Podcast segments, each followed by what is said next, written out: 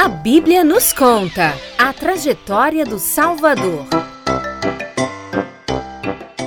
Essa história está escrita nos evangelhos de Mateus, Marcos, Lucas e João. Há muito tempo atrás, em Belém da Judéia, vivia um casal muito feliz chamado Maria e José. Este casal tinha um filhinho que era muito bondoso, obediente, ajudador, amava brincar com outras crianças e, além de tudo isso, era muito inteligente. Seus pais lhe ensinavam a palavra de Deus todos os dias. E de tanto conhecer a palavra, ele começou a ensinar a outras pessoas. Depois que virou um adolescente, e pasmem, ensinou até adultos e mestres da lei. Através da palavra, este menino começou a ver como Deus é maravilhoso e como é bom cumprir o seu chamado aqui na terra. E esse menino tinha um chamado especial: mostrar ao mundo o amor de Deus por todos os homens. Ele já mostrava este amor através de gestos e palavras para seus vizinhos, amigos e familiares. Mas, ao completar 30 anos de idade, ele viu que poderia fazer mais por outras pessoas que ele nunca tinha nem visto. Então, começou a sair pelas cidades vizinhas para cumprir o chamado que tinha recebido. Mas eram muitas cidades e muitas pessoas para ele falar do amor de Deus. Então, resolveu chamar doze ajudantes para essa missão. Estes ajudantes eram simples, mas amavam a Deus de todo o coração e largaram tudo para seguir este homem. Com eles, este homem viajou muito e em todo lugar que ele ia, as pessoas iam até ele, porque ele era muito conhecido pelas suas demonstrações do amor de Deus.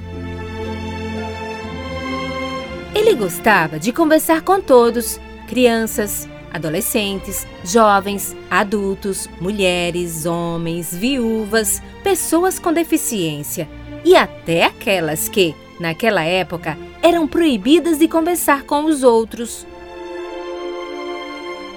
Mas muitas dessas pessoas tinham problemas seríssimos: problemas na família, com dinheiro, na saúde, problemas na alma. Então Deus começou a usar este homem, operando milagres e maravilhas através dele. Este homem curou cegos, coxos, mudos, surdos, paralíticos. E assim o amor de Deus ia sendo demonstrado a todas aquelas pessoas. Mas depois de um tempo, ele percebeu que só fazer milagres e maravilhas não eram suficientes para elas, porque elas precisavam de salvação de suas almas, pois eram pessoas que faziam coisas erradas. Elas precisavam serem reconectadas com Deus. E só um homem justo, que nunca tinha feito nada errado, podia cumprir esta missão. Esse homem que estamos falando precisava fazer algo maior. Ele precisava morrer, pois só assim poderia demonstrar o amor de Deus da melhor forma possível, morrendo por todas as pessoas do mundo inteiro, para que só assim o perdão de Deus fosse derramado sobre elas. E dessa forma, elas teriam uma chance de morarem no céu. Mas você acha que foi fácil para este homem morrer por todas as pessoas do mundo, sendo alguém inocente, sem culpa nenhuma? Não foi.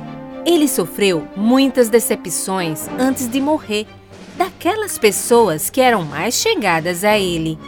Foi traído, foi negado e ainda teve de ver todos os seus ajudadores fugindo depois que tinha sido preso. Ele ficou completamente só, mas não reclamou. Ficou firme na missão que Deus tinha lhe dado. Zombaram dele, cuspiram em seu rosto, bateram em seu corpo e o obrigaram a carregar uma cruz pesada, a pés, até o local de sua morte. E chegando lá, no Monte Calvário, pregaram seu corpo na cruz e penduraram ele. E então, quando já não aguentava mais, olhou para todos que lhe condenavam naquele lugar. E mesmo sendo inocente e sabendo que todas aquelas pessoas eram culpadas por tudo aquilo, olhou para o céu e, conversando com Deus, disse: Pai, perdoa eles, pois não sabem o que estão fazendo. A missão que tu me deste está feita. Posso morrer agora. E morreu. Na mesma hora, coisas extraordinárias aconteceram. Mortos foram ressuscitados, o céu ficou escuro, a terra tremeu e o véu do templo se rasgou, mostrando que agora todas as pessoas poderiam ser reconectadas com Deus. Foi então que as pessoas que estavam ali pensaram: realmente, este homem não era um homem qualquer. Era o Filho de Deus. Quando os ajudadores daquele homem viram que estava morto, ficaram muito tristes tão tristes que nem conseguiram comer direito, pois o seu melhor amigo tinha ido embora. Até que, passado três dias de sua morte, uma coisa estranha aconteceu.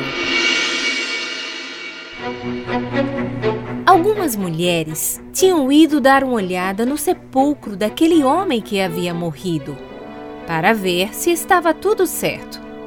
Mas, quando chegaram lá, viram o sepulcro aberto. Na mesma hora, entraram para ver se o corpo do seu amigo estava lá. Mas não estava. O que tinha acontecido? Alguém tinha roubado o corpo dele?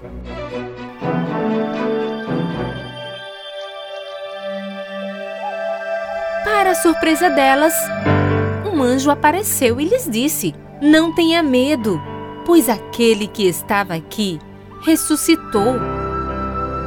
Ele está vivo!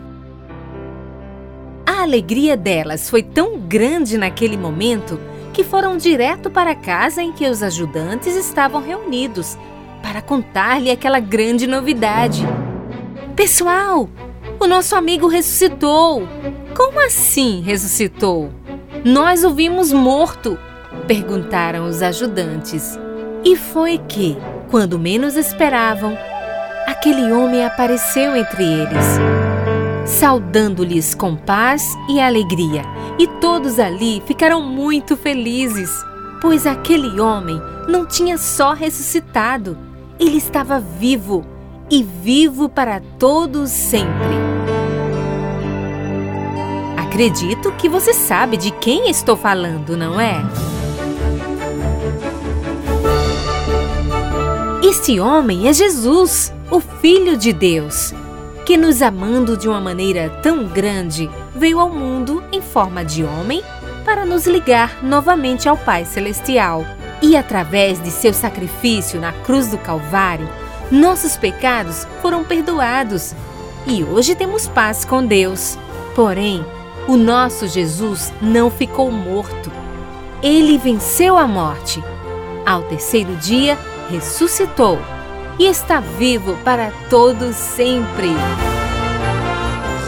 A Bíblia nos conta, uma produção RBC.